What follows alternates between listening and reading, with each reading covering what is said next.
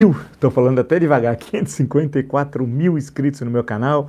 E sempre digo, você que gosta do canal, da perspectiva, da, das nossas lives, das entrevistas, da leitura que nós temos do Brasil, uma leitura sempre crítica, mas também propositiva. Isso é, é fundamental, né? E análise que passa pela, pela literatura, pela história, pela política, pela antropologia, pela sociologia, pelo cotidiano brasileiro, vez por outra, que nem dá tempo de falar, pelo glorioso futebol brasileiro. E o nosso dia a dia, as contradições que o Brasil vive nesse momento difícil, né?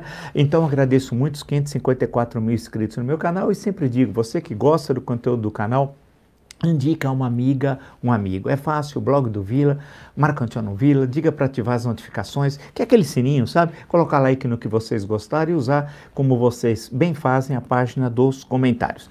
As entrevistas nós já estamos organizando, porque esse ano, dizia antigamente que o ano começava depois do carnaval.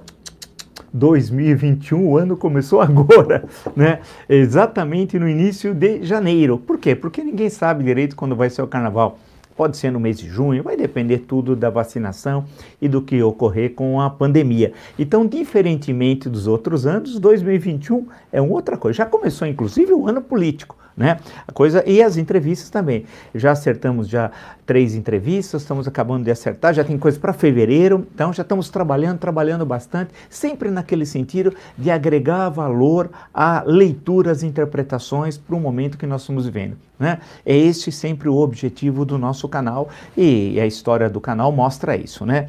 E o seu acompanhamento. No Twitter vocês podem me seguir pelo Vila Marco Vila, no caso do Instagram, pelo arroba Marco Antônio Vila Oficial, e no, vocês podem também uh, na plataforma www.cursosdovila.com.br. Lá vocês encontrarão todas as informações sobre os três cursos que nós estamos oferecendo e que ajudam a reflexão sobre a conjuntura brasileira né, e dialogam entre si, ou seja, a história política das constituições brasileiras, do ponto de vista, sempre falo, da história política, né, a, a história da ditadura militar no Brasil, 64 85, e o que é fascismo. Né? E lá tem todas as informações, promoções, etc. www.cursosdovila.com.br. Bem, vamos ao trabalho. Quer dizer, nós vamos ao trabalho. O mandrião, por definição, né? O mandrião, vamos lá então, né? O mandrião nessa sexta-feira agora, né, que é o quinto dia, né, de 2021, é o seu primeiro dia de trabalho após 17 dias de descanso. É, 17 dias é, pescando, saltando, dando barrigada na água, porque ele para nadar é como ele anda a cavalo, ele parecia que ia cair, lembra o ano passado? Ele, né, ele cai de cavalo de carrossel, sabe aquele que gira?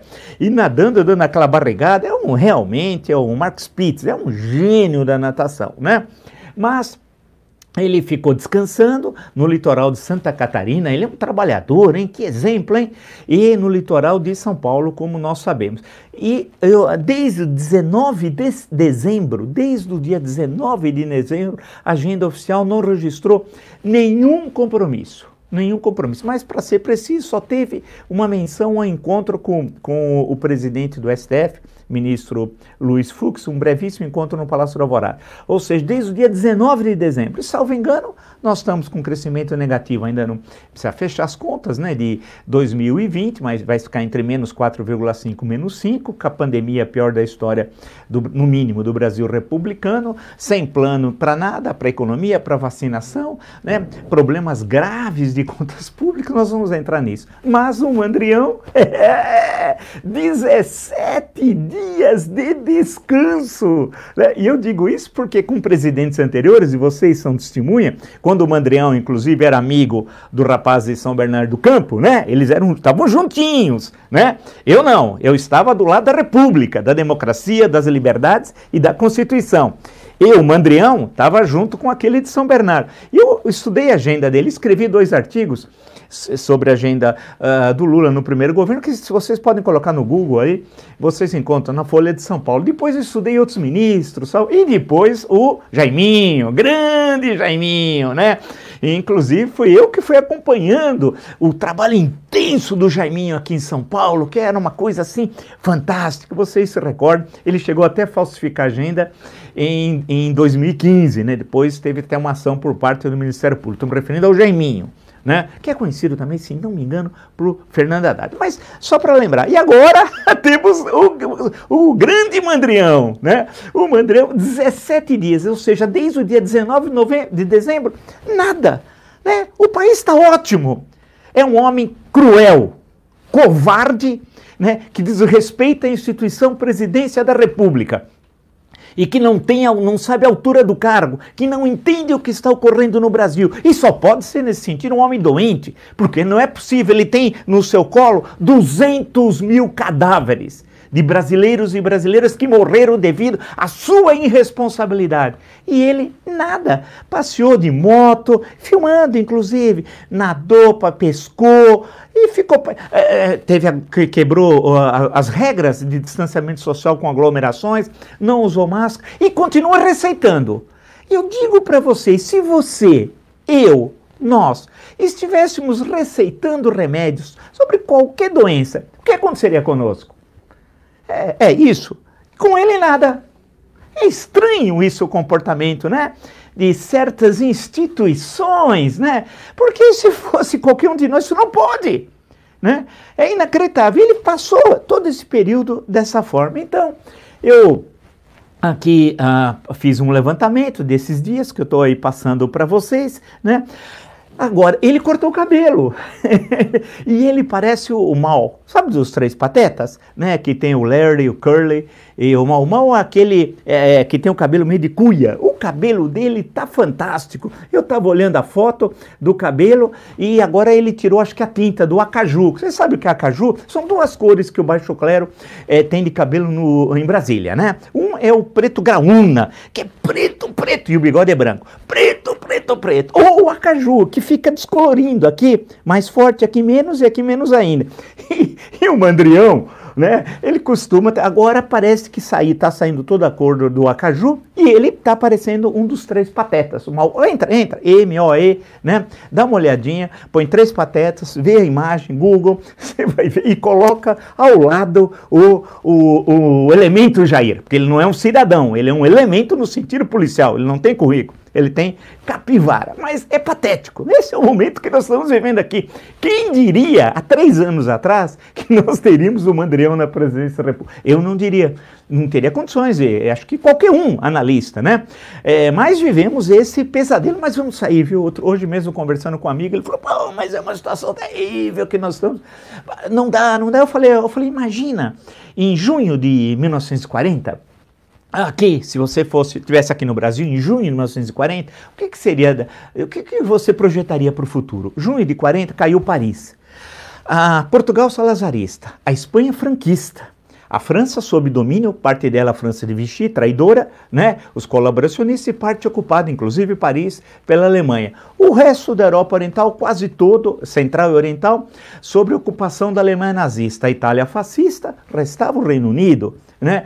A União Soviética, naquele momento, o pacto de não agressão né, assinado no ano anterior, em 39, o Pacto Ribbentrop-Molotov, né, era essa situação que, que tinha. E no Brasil nós tínhamos uma ditadura do Estado Novo, que alguns membros do governo tinham simpatias para com o governo nazifascista. Inclusive, em 1935, o maior parceiro comercial do Brasil foi a Alemanha nazista, com a política do marco compensado. Então, disse amigo, imagina você, junho de 40, Paris tomara, poxa, o Paris tem um símbolo para nós, né, nas lutas da democracia, das liberdades, liberdades, todo o domínio é, é, da Europa sob controle da Alemanha nazista, uma máquina até então invencível de guerra, né? Tava o segundo semestre que vai ter a batalha na Inglaterra.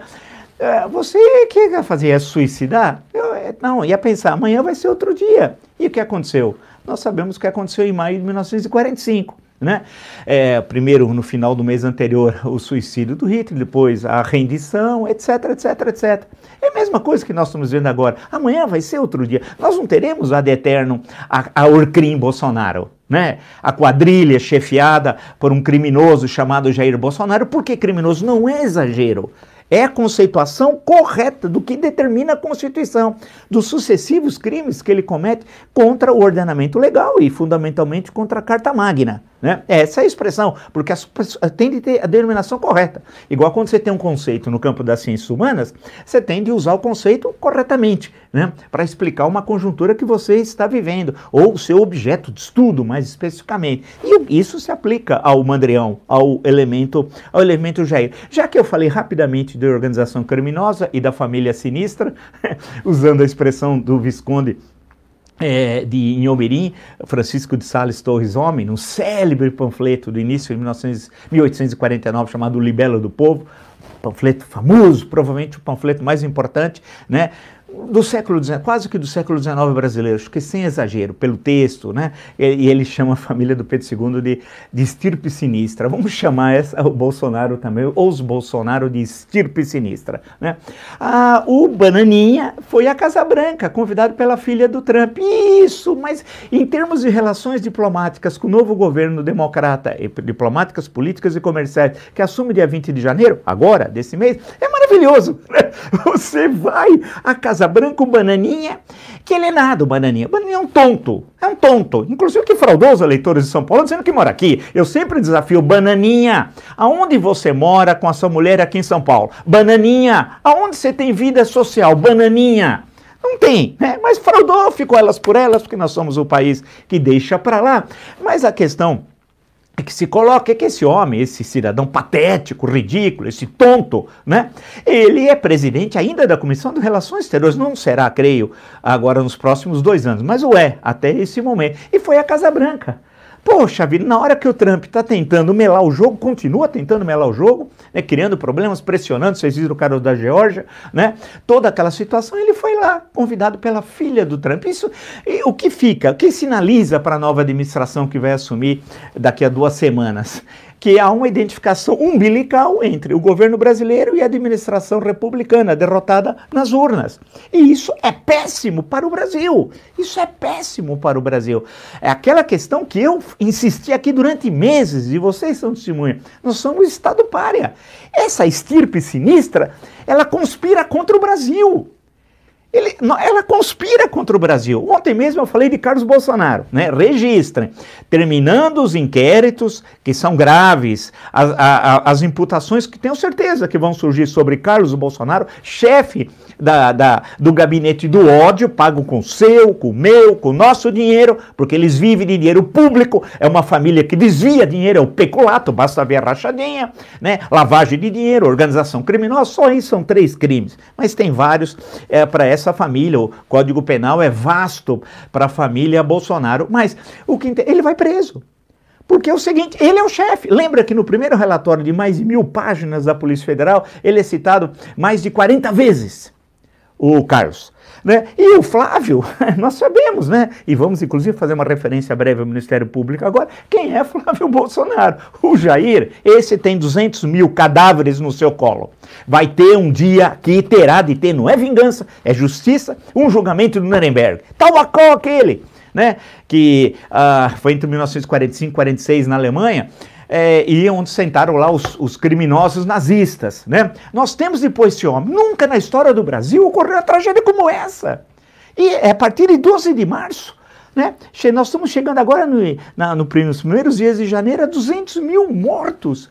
Aí você pode dizer assim, é, mas é, é, tem o vírus, nos outros países também mata. É verdade, mas se tivesse uma ação rápida, como em países de grande população, você teria estancado né, a circulação do vírus. Teria, infelizmente, por exemplo, 10 mil mortos, seria uma tragédia, claro, 15 mil, mas, entre aspas, economizaríamos 180 mil brasileiros e brasileiras que morreram por causa. Ele foi o agente. Né? Ele foi, ele criou todos os obstáculos para o ministro Mandetta, criou para o ministro Taish, que ficou menos de um mês e depois veio o Pazuello, esse daí é um, é um outro tonto, né? E que um dia também terá de ser acionado, porque ele foi instrumento do Mandrião, na morte de milhares de brasileiros, envergonhando o exército de a farda que ele veste. Né? Dando ar que ele é um grande especialista em logística, que hoje o Brasil sequer tem ah, ah, ah, as, as, seringas necessárias é, para vacinação, não, tem, não, não consegue comprar no mercado internacional. Uma coisa terrível que mostra a incompetência do ministro da Saúde, mas a responsável do maior é do MOL, aqui do Três Pateta, que seria até engraçado a gente rir. O problema é que tem entre a fala e o riso 200 mil cadáveres. 200 mil cadáveres. Quando é que o Brasil vai acordar? Bem, e o Bananinha foi lá para criar mais problemas para o futuro do nosso país. Porque o Bolsonaro vai passar. Eu não falei em 1940 em junho? Passou. Mas os problemas vão ficar.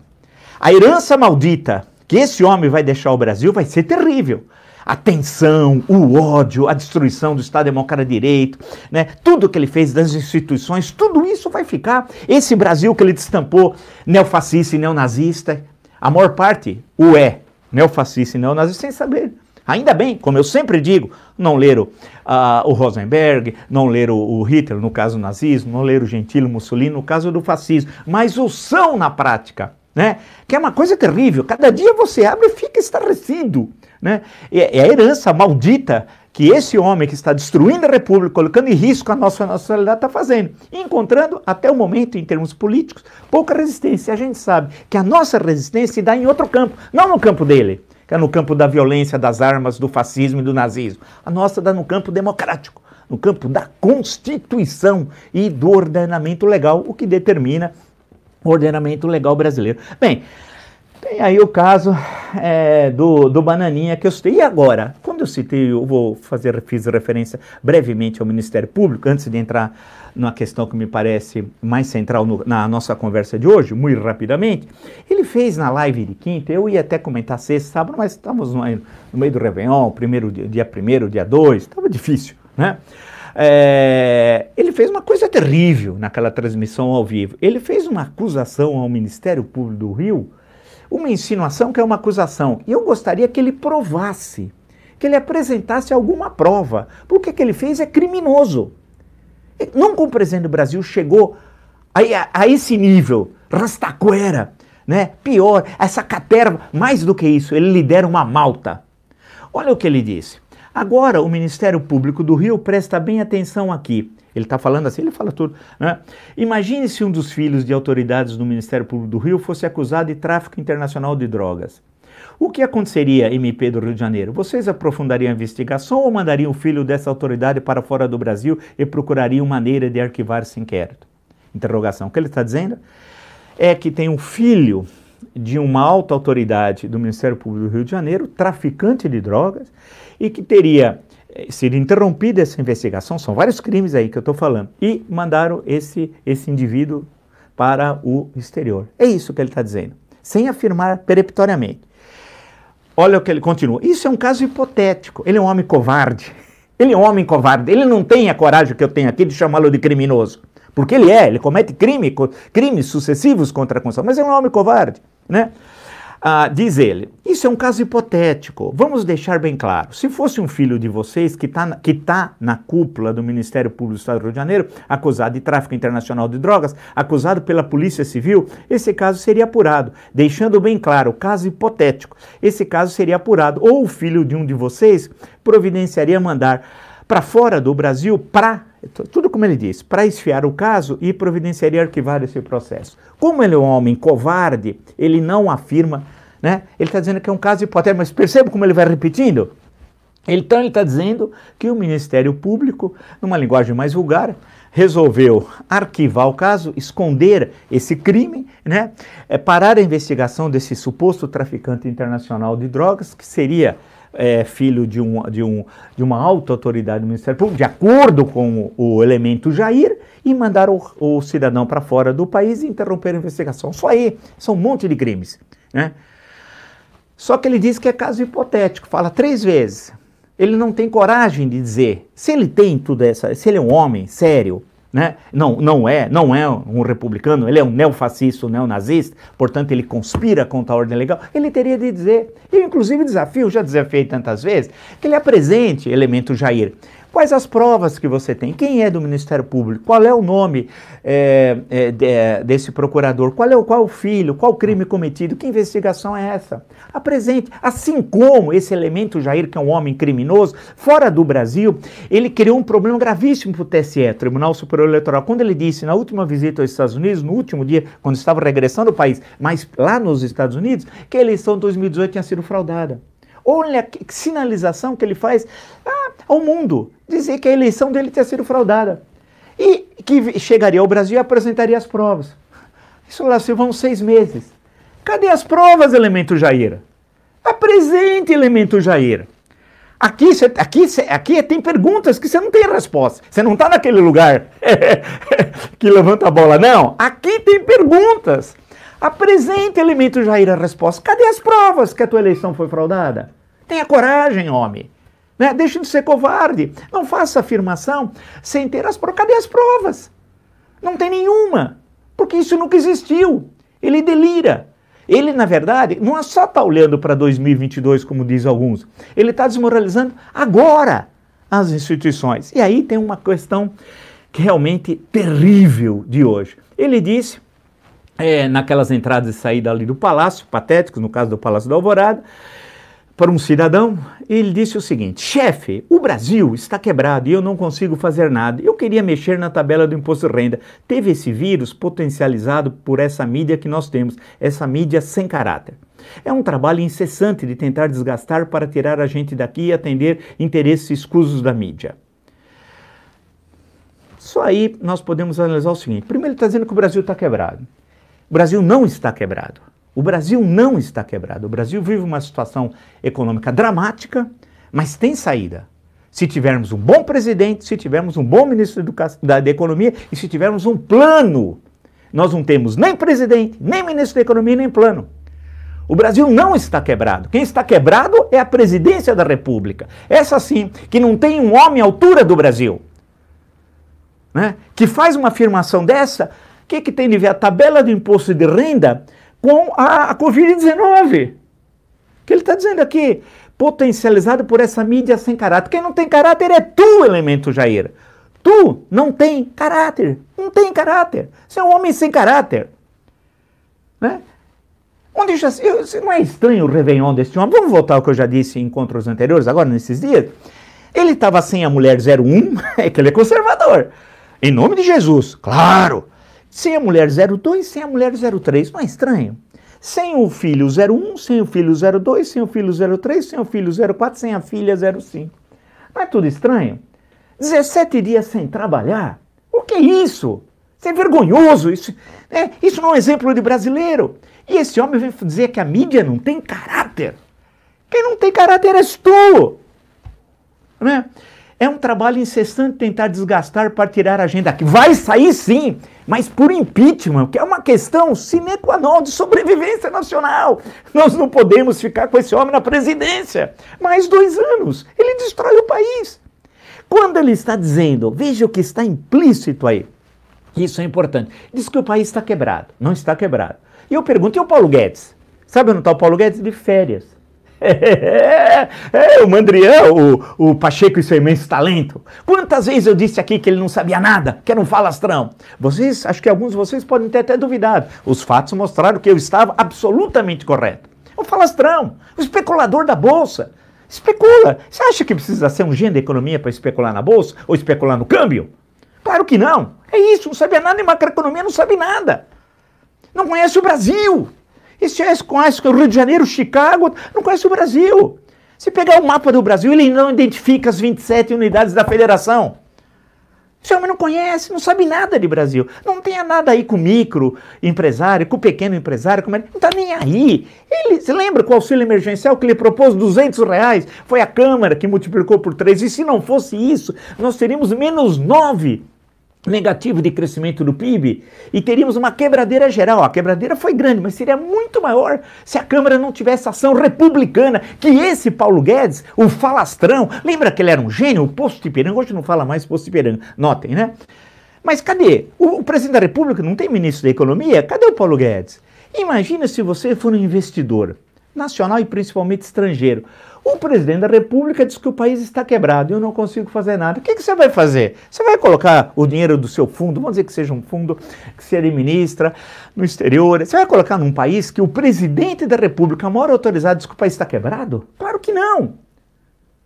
Ou seja, você sinaliza também para os eh, uh, investidores internos né? E, e, para todos aqueles que estão querendo saber o que vão fazer com seus recursos, onde vão investir, que o país está quebrado, vai ser um desastre. E alguém, alguém pensa assim: eu vou investir meu dinheiro e vou perder? Olha a irresponsabilidade criminosa. Por isso que não é exagero a expressão criminosa. Ela é correta. Porque a gente tem que dizer, no, nominar, dá o exemplo correto das coisas. Me lembrei agora, o Colombo, que queria ter o nome de tudo, chegou aqui na América, estava lá na, é, a, começou a perguntar em todo lugar que chegava, em terra, os conquistadores espanhóis assim o fizeram também, achando que os indígenas já tinham, chegaram em Yucatán e perguntaram lá para o indígena lá qual era o nome, ali que é a península né, do Yucatán, e, os, e, ele respondeu Yucatán, eu não entendo o que você fala, né? e eles acharam que era Yucatán e até hoje, né? É, a capital é Mérida tal, a, a, é, denominaram aquela que ficou com aquela denominação. A gente tem que dar o um nome correto às coisas, dentro da nossa leitura de mundo, mundo, dentro da nossa história, né, no mundo ocidental. Ele é criminoso. Ele comete sucessivos crimes. Um homem que diz isso, não como presidente da República, vai dizer assim: o Brasil está quebrado, eu não consigo fazer nada. Porque, ao dizer que está quebrado, sinaliza aos investidores que, ó, cai fora. Aqui não. Aqui não. Mas tem uma coisa mais importante até do que isso. Isso é grave. Que ele está dizendo que ele não consegue fazer nada. Ao dizer que não consegue fazer nada, ele está dizendo implicitamente, o elemento Jair, ele não é cidadão, que a Constituição ela está amarrando a possibilidade dele encontrar saídas para o Brasil. É isso. Ou seja, ele está sinalizando que precisa ter uma ditadura. É essa a questão que está por trás do eu não consigo fazer nada. Ele está dizendo, lá do outro lado da praça tem o Congresso, né? E do outro lado tem o Supremo. Eu não posso governar com esses dois funcionando. É isso que o criminoso Jair está dizendo. É isso. É isso. Né? Ele está sinalizando que o Congresso impede ele de governar e o Supremo Tribunal idem. Quantas vezes ele falou isso em 2020? Inúmeras. E nos nossos encontros nós mostramos isso. E ele, como eu previ, o ano passado que ele começaria janeiro fazendo isso. Assistam as lives do ano passado. Pega de dezembro. Eu disse que ele faria isso e acertei, ou nos meus artigos da Isto É, acertei em cheio, em cheio. Né? Eu só não sei o que ia dar na Mega Sena da virada. gostaria até de saber. Mas, né, não, não, infelizmente, eu, meus números não foram aqueles que foram sorteados. Mas esse elemento eu conheço que ele não é, se fosse um, um grande cara sofisticado da história do Brasil, né? ele é o Maquiavel do Rio das Pedras, é um amigão do Adriano, do assassino, é amigão do Queiroz, é amigão do Rony o assassino de Marielle Franco. Ele é um homem da marginalidade, do submundo do Rio de Janeiro. E esse homem, quando ele diz que não consegue fazer nada, ele está dizendo que está amarrado pelas instituições. É o mesmo discurso que estava presente março, abril, maio, até a prisão do Queiroz em junho, que ele ficou batendo nisso. Ele foi retomando timidamente esse discurso a partir da derrota eleitoral de 15 e 29 de novembro, e não política, lembre-se que eu falei. Você pode ter uma derrota eleitoral, mas não ter uma derrota política. E por quê? Porque você não consegue é, é, é, capturar a vitória eleitoral e colocando o seu adversário nas cordas né, que seria o caso se tivesse partidos políticos no Brasil, se tivesse oposição, se tivesse liderança. Bem, se nós estivéssemos vivendo outro momento na, história do Brasil, como é que se capitaliza a vitória eleitoral? colocando o adversário é contra, contra as cordas, né? Mostrando, olha, você não tem popularidade e você não tem apoio eleitoral. Né? Agora vamos querer discutir o Brasil, precisamos salvar essa nação. É isso, é uma questão de salvação. Mas não, os vitoriosos ficaram satisfeitos e foram para casa. Enquanto isso, o elemento Jair o elemento Jair foi ocupando espaço, porque assim como no futebol, a política é a mesma coisa. Espaço não fica vazio, é ocupado. Quantas vezes vocês ouviram dizer isso? A frase é minha, depois o pessoal usa. Né? Inclusive estão falando muito, eu agradeço, mas começou aqui, que ele estava usando as Forças Armadas e as Forças Policiais para preparar um golpe de Estado. Quem primeiro disse isso fui eu, e nesse espaço né, que ele fazia visitas constantes, às sextas e sábados, a formaturas as mais pífias possíveis, ou das Forças Armadas, do Exército Marinha Aeronáutico, de forças é, das PMs, ou a da Polícia Rodoviária Federal, né? E nós fomos mostrando. Agora todo mundo dizendo isso, fico satisfeito. Não, não quero receber os direitos autorais da interpretação e da análise, mas foi aqui, nesse espaço. E agora, que eu estou dizendo aqui, é que esse eu não consigo fazer nada tem um claro sentido. E o sentido qual é? As instituições, é, essas instituições dessa Constituição não me permitem governar. E aí, leiam hoje Ricardo Barros, Folha de São Paulo, que é propondo uma, uma nova Constituição. Página 3. é o homem de confiança do Mandrião. Faz parte da caterva. De várias catervas ao longo da história. Né? Todos os caras. Porque assim, vai mudando, eles vão se adaptando, não tem nenhum problema. Esse é um homem da caterva, está propondo isso. Ou seja, ele implicitamente está dizendo que isso daqui não permite governar. Sabe o que eles estão dizendo? Que aqui tem muitas liberdades né?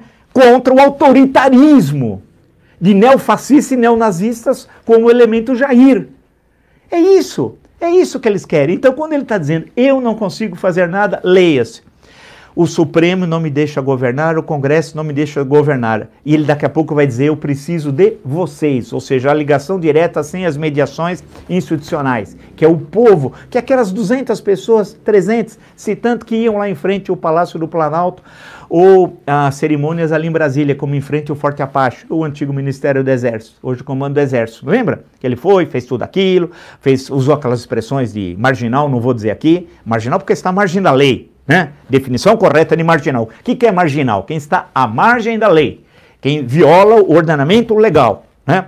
E que ele falou, falou coisas tenebrosas, usando palavrões, aquela linguagem muito baixa e da caterva que o cerca. Né? É, é isso quando ele está dizendo. Ele está dizendo isso. Ou seja, acertei que janeiro ele ia aprofundar isso. Por quê? Tragédia sanitária e ele é o responsável. Os 200 mil mortos no colo dele. Ele é o responsável. Né?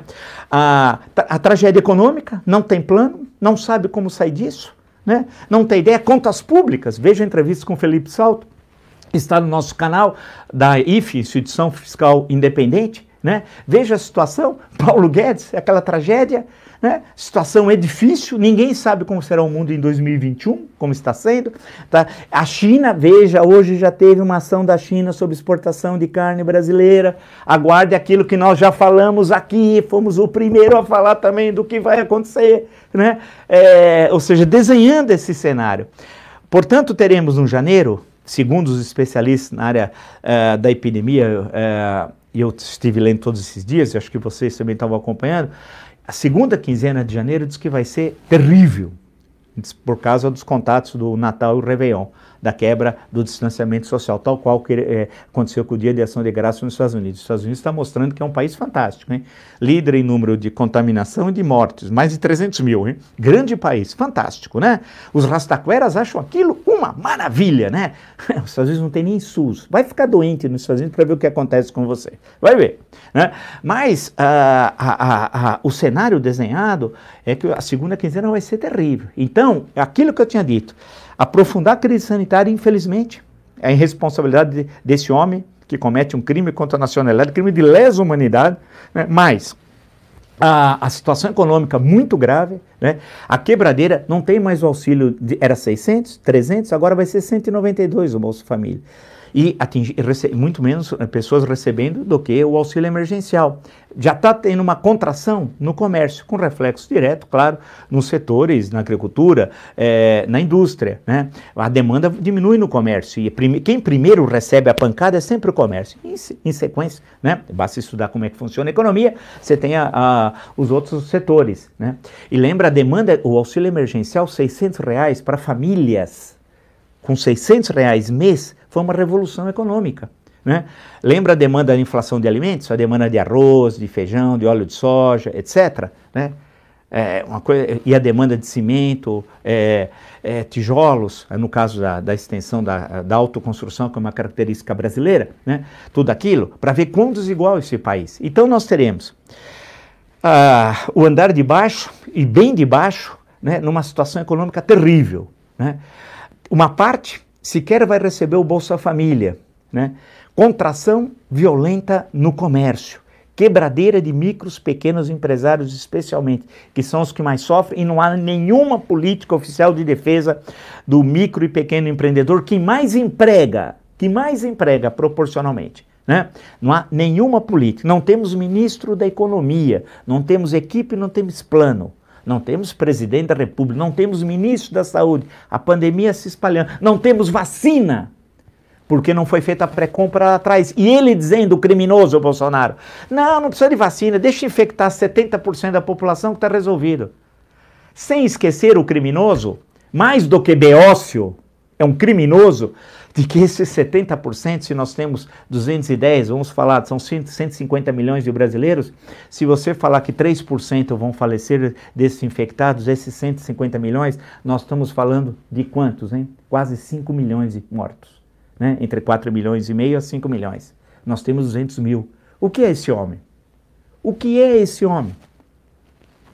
Deixo essa pergunta. Se você gostou dessa live, de tantas outras do meu canal, e são muitas, e com essa leitura crítica, propositiva, porque nós podemos sair dessa situação, como eu dei exemplo histórico de 1940, podemos sim, a situação é dramática, mas não é um país quebrado, né?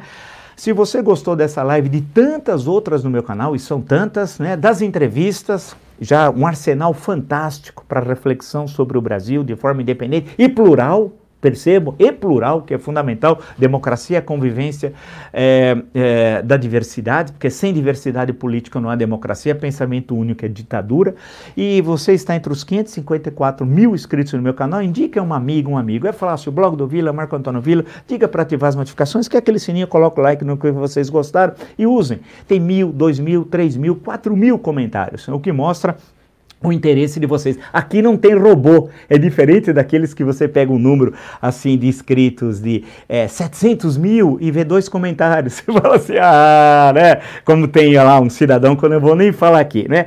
É, que é comum e por aí vai. No Twitter vocês podem me seguir no Vila Marco Vila, no caso do Instagram é arroba Marco Antônio Vila Oficial e entre na plataforma www.cursodovila.com.br e lá saberão todas as informações e os três cursos que estamos oferecendo história política, do ponto de vista da história política das constituições brasileiras, história da ditadura militar no Brasil, que é fascismo. Eles, na verdade, eles dialogam entre si e permite, fundamentalmente, que é o que eu gostaria muito, que vocês, com isso, com esse arsenal, pudessem também contribuir, interpretar e pensar uma saída da terrível crise que nós vivemos. Insisto, não estamos quebrados, vivemos uma situação dramática, mas há sim saída. Nos encontramos amanhã. Até.